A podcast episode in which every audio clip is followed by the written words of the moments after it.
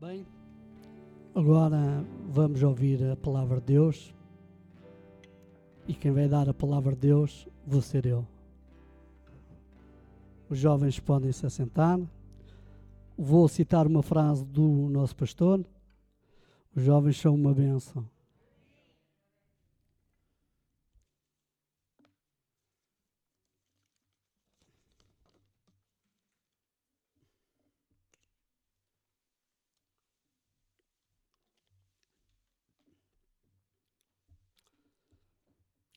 Todos os versículos que eu vou citar aqui hoje uh, foram tirados aqui da minha Bíblia, que já tenho há 37 anos, e vou ler o que está aqui escrito da pessoa que me ofertou. E a pessoa que ofertou-me esta Bíblia já não está no meio de nós. Não sei se vou conseguir ler, mas pronto. Paulo dos Santos Madeira, ofertado pelo 17 aniversário. Certo que nela encontres as palavras que necessitas em todos os momentos da tua vida. O temor do Senhor é o princípio da ciência. Os loucos desprezam a sabedoria e a instrução. Está escrito em Provérbios, capítulo 1, versículo 7. Lê e medita, usa e defende. Que ela possa ser uma boa arma nas tuas mãos. São os votos da tua irmã, que é a minha irmã mais velha, e cunhado. Ana e Kim. A Ana está viva, o Kim é que já não. E eu, quando soube que era eu que ia pregar hoje, que já sei isto quase há um mês, eu pedi a Deus qual, qual é o tema, porque eu tinha muitos temas. Eu escrevo muito, eu quando estou aqui no, nos cultos eu estou sempre a, a escrever e vem-me coisas já à cabeça e eu escrevo. Mas para hoje o que eu escrevi foi a verdade. Eu disse, eu vou falar sobre a verdade mas eu não sei muito sobre a verdade. E cheguei à conclusão que eu sei muito sobre a verdade. E eu escrevi aqui várias coisas. Cinco observações sobre verdade. Não existem várias verdades. Não existe uma verdade. Uma é um artigo indefinido, determina algo de uma forma vaga, indeterminado e impreciso. Não existem verdades maiores. Não existem verdades menores. Existe sim a verdade. Artigo de definido, que é o A, define algo de uma forma clara e precisa. E é da verdade que nós vamos falar esta noite. E a pergunta que eu vou fazer hoje, eu, eu vou fazer duas, mas a primeira foi a pergunta que fez Pilatos quando estava a falar com Jesus Cristo, há 2021 anos atrás, irmãos. E ao fim de 2021 anos, hoje, todos aqueles que estão aqui presentes estão a fazer a mesma pergunta. Isto é algo de algo de extraordinário, né? Eu ia dizer maravilhoso, é, é, é a mesma coisa. E eu queria ler, que é um, um versículo, né? que já todos sabemos qual é que eu vou citar. É o versículo que está no Evangelho de São João, capítulo 14, versículo 6.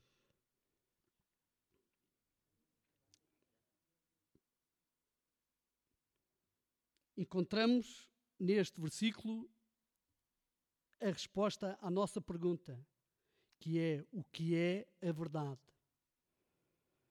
Muitos habitantes desta terra, onde nós também temos um bocadinho, não conseguem encontrar e outros não querem encontrar.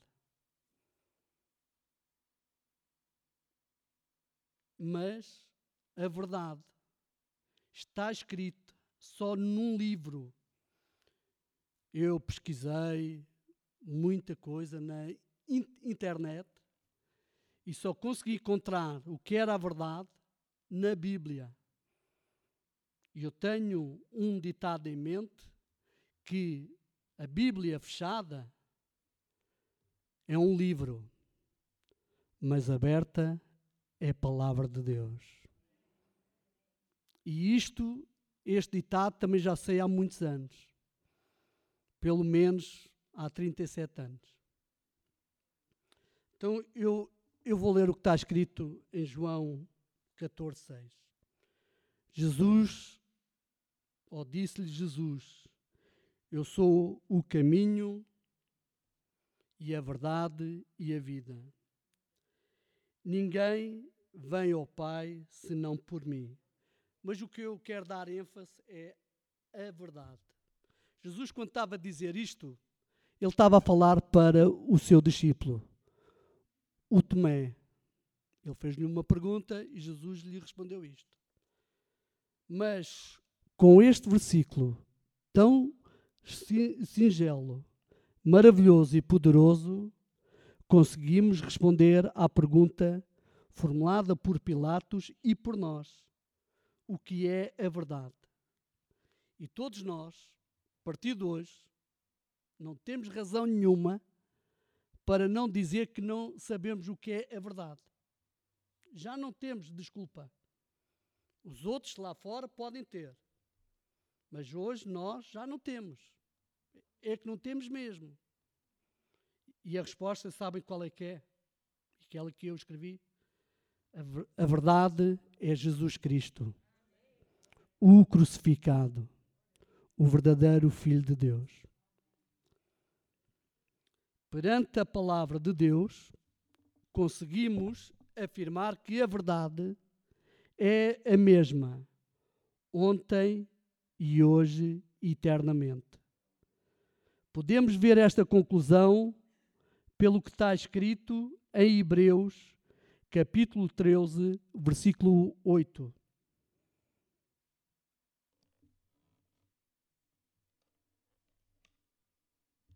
Está, está ali no ecrã. Jesus Cristo é o mesmo ontem e hoje eternamente. Se Jesus, e nós acabamos de saber que é a verdade, então a verdade é ontem, é hoje e será eternamente, sempre. E que a gente nunca esqueçamos, quando nós estamos a falar de Jesus Cristo, para além de todos os outros atributos que ele possa ter, porque ele é Deus, né? ele é a verdade das nossas vidas. Mas a verdade, a verdade, como está escrito também na Bíblia, na palavra de Deus, que existe consequências, resultados se nós conhecermos a verdade. Faz sentido aquilo que eu estou a dizer para vocês? Né?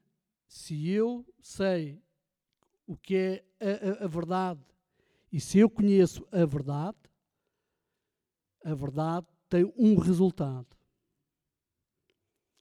E esse resultado né, leva-nos a uma segunda pergunta. E a segunda pergunta que eu escrevi é que resultados barra efeitos tem ou faz a verdade? Uma das respostas encontra-se no Evangelho segundo São João, capítulo 8, versículo 32.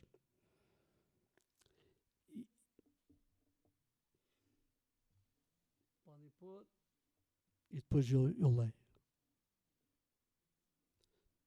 Segundo São João, capítulo 8, versículo 30, 32.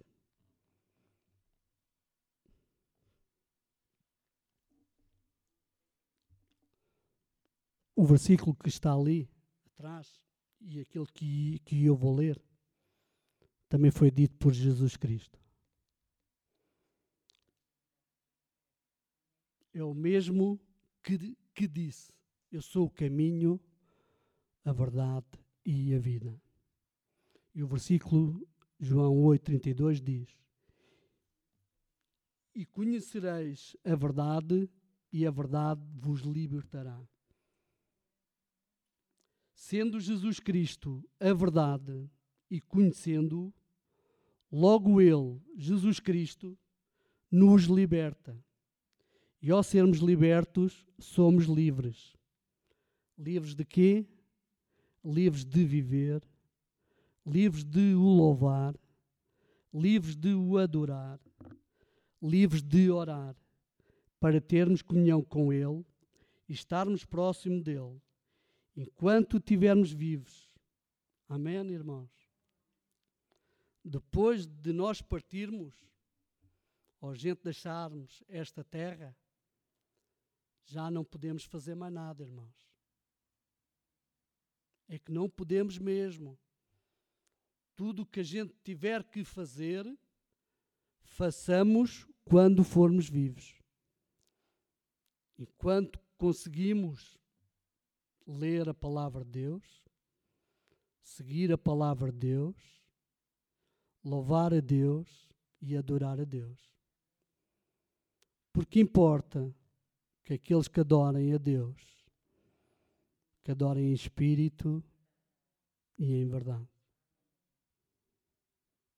Isso é o que Deus, Jesus Cristo, disse para nós. Não foi para os outros, foi para nós, irmãos.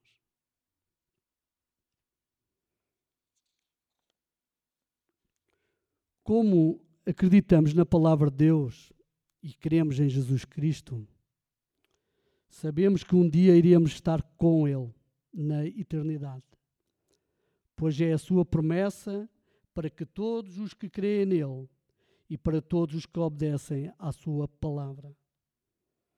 Irmãos, Jesus Cristo irá voltar. Uma grande verdade dos dias de hoje, 6 de agosto de 2021 todos os que forem colocados à sua direita, à direita de Jesus Cristo, viverão com Ele para sempre. E quando eu escrevi esta frase, eu lembrei-me do que estava escrito em São Mateus, capítulo 25, versículos 31 a 34.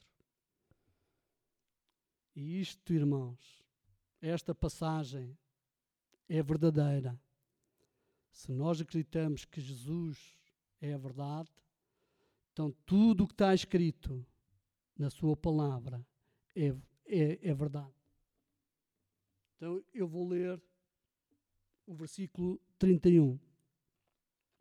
E quando o Filho do Homem vier em sua glória, e todos os santos anjos com ele, então se assentará ao trono da sua glória. E todas as nações serão reunidas diante dele, e apartará uns dos outros, como o pastor aparta dos bodes as ovelhas. E porá as ovelhas à sua direita, mas os bodes à esquerda. Então dirá o rei: este rei é Jesus Cristo. Aos que estiverem à sua direita, vinde, benditos de meu Pai. Possui por herança o reino do que está preparado desde a fundação do mundo. Neste versículo, neste último, no 34, conseguimos ver toda a majestade, toda a glória de Deus. Louvado e santificado seja o nome de Deus.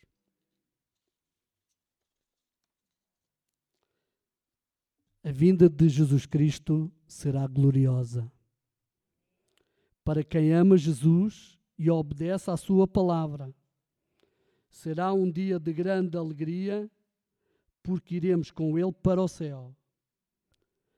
Mas para quem rejeita Jesus, será um dia de julgamento, a terra será desfeita e todo o pecado será destruído. Ninguém sabe quando Jesus vai voltar. Pode acontecer em qualquer momento, irmãos. Quando vemos os, os sinais, as guerras, os desastres naturais, tudo o que está à nossa volta, tudo o que nós vemos nas nossas televisões, o que está a passar na China, na Alemanha, no Brasil, em qualquer ponto do nosso mundo ou da nossa terra. Isto é sinal que Jesus está breve. E lembrem-se, como eu já disse, aqueles que forem para a esquerda não irão governar, não, não irão re, reinar eternamente com Jesus Cristo. E eu estou-me agora a, a lembrar aqui de uma frase que o nosso pastor disse e que me emocionou bastante, que foi que ele disse: Espero que vos veja lá em cima. O pastor Nicolas disse isto aqui e eu escrevi. E eu espero que ele também me veja lá e que eu o veja. E também ficaria muito contente se visse todos vós lá. E que eu esteja lá também.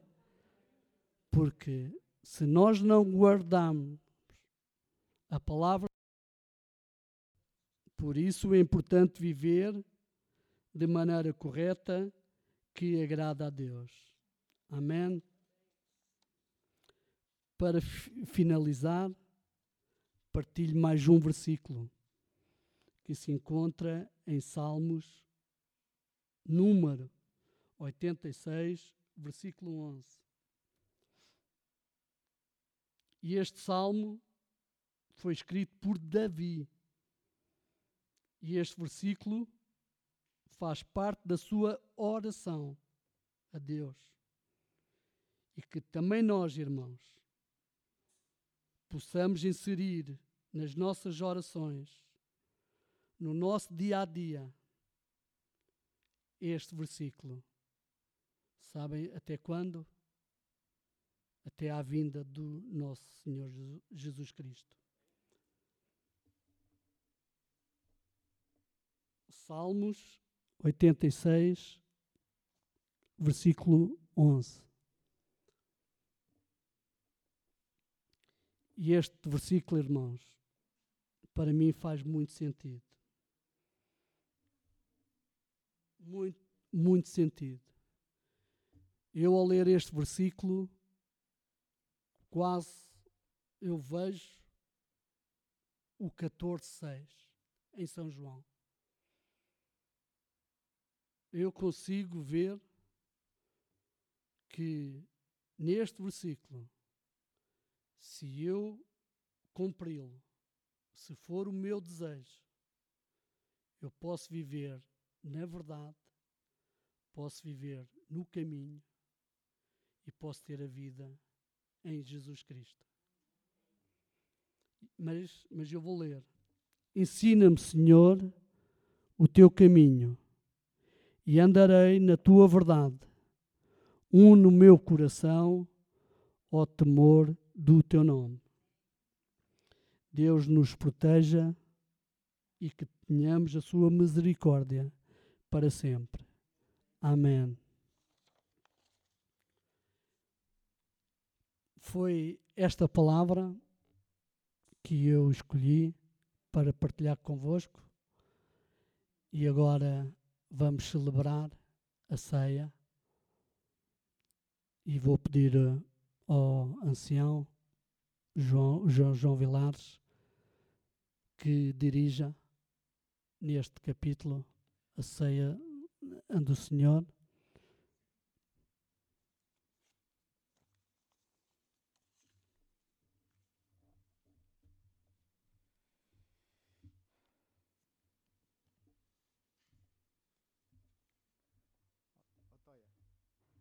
Toia. Vai depois dar a, a eles, por favor.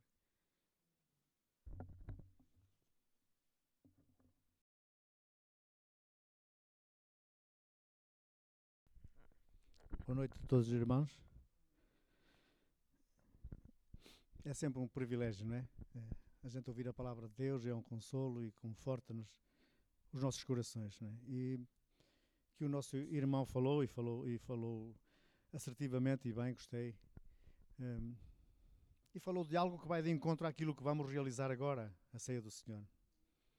João 14,6, de alguma forma era uma forma preparatória que Jesus estava falando para os seus discípulos. Estava-os alertando já que ele que iria partir e que ele iria enviar o Consolador, outro que viria após ele, e que a partir dali eles seguiram, era a altura da Páscoa, e foi quando ele deu as instruções sobre a Santa Ceia. Cantaram os hinos, ele afirmou, sem dizer o nome, embora tivesse referido quem é que o havia de trair, e disse isso que já foi dito aqui: fazer isto em memória a mim até que ele venha, de uma forma futura. Portanto, foi algo poderoso, algo que ele nos mandou fazer até que ele venha se vier, enquanto a gente estiver aqui, se formos arrebatados, glória a Deus. Se não, Ele vai vir, isso é uma certeza. Amém? Todos os evangelhos sinóticos falam disso, da ceia do Senhor, e o apóstolo Paulo reforça isso em 1 Coríntios, que eu vou ler e passo a ler, porque é, é de veras importante e devemos eh, pensar nisso, meditar nisso, porque há, tem que haver algum, alguma preocupação quando vamos eh, tomar a Santa Ceia. Tem que haver algum discernimento em nós, sabermos de alguma forma aquilo que vamos fazer, porque não se deve tomar de uma forma indigna, talvez. Devemos estar conscientes, plenos daquele ato que vamos fazer e o que a Santa Ceia em si representa. Amém? E de alguma forma está bem explicado em todos os evangelhos sinóticos, mas Paulo ensina aos coríntios, porque eles eram uma igreja um bocado complicada, como tinham que se comportar perante a Santa Ceia. Passo a ler, não é preciso pôr aí, eu leio aqui. 1 de Coríntios, mas se quiseres pôr, mas depois a versão não é idêntica, mas é parecida. 1 de Coríntios, capítulo 11, a partir do 23. Porque eu recebi do Senhor o que também vos entreguei. Que o Senhor Jesus, na noite em que foi traído, tomou o pão e, tendo dado graças, o partiu e disse: Isto é o meu corpo que é dado por vós, fazei isto em memória de mim. Por semelhante modo, depois de haver ceado, tomou também o cálice, dizendo: Este cálice é a nova aliança no meu sangue. Fazei isto todas as vezes que o beberdes em memória de mim. Amém? Porque todas as vezes que comerdes este pão e beberdes o cálice, anunciais a morte do Senhor até que ele venha. Amém? Por isso aquele que comer o pão e, e comer o pão e beber o cálice do Senhor indignamente será réu do corpo e do sangue do Senhor. Examine-se, pois, o homem a si mesmo e assim coma do pão e beba do cálice, pois quem come e bebe sem discernir o corpo, come e bebe juízo para si. Eis a razão, porque há entre vós muitos fracos e doentes e não poucos que dormem. Amém? Por isso aqui eu tentei alertar para a grande responsabilidade que é, e Paulo estava a alertar a igreja de Coríntios, não devemos fazer isto de uma forma leve.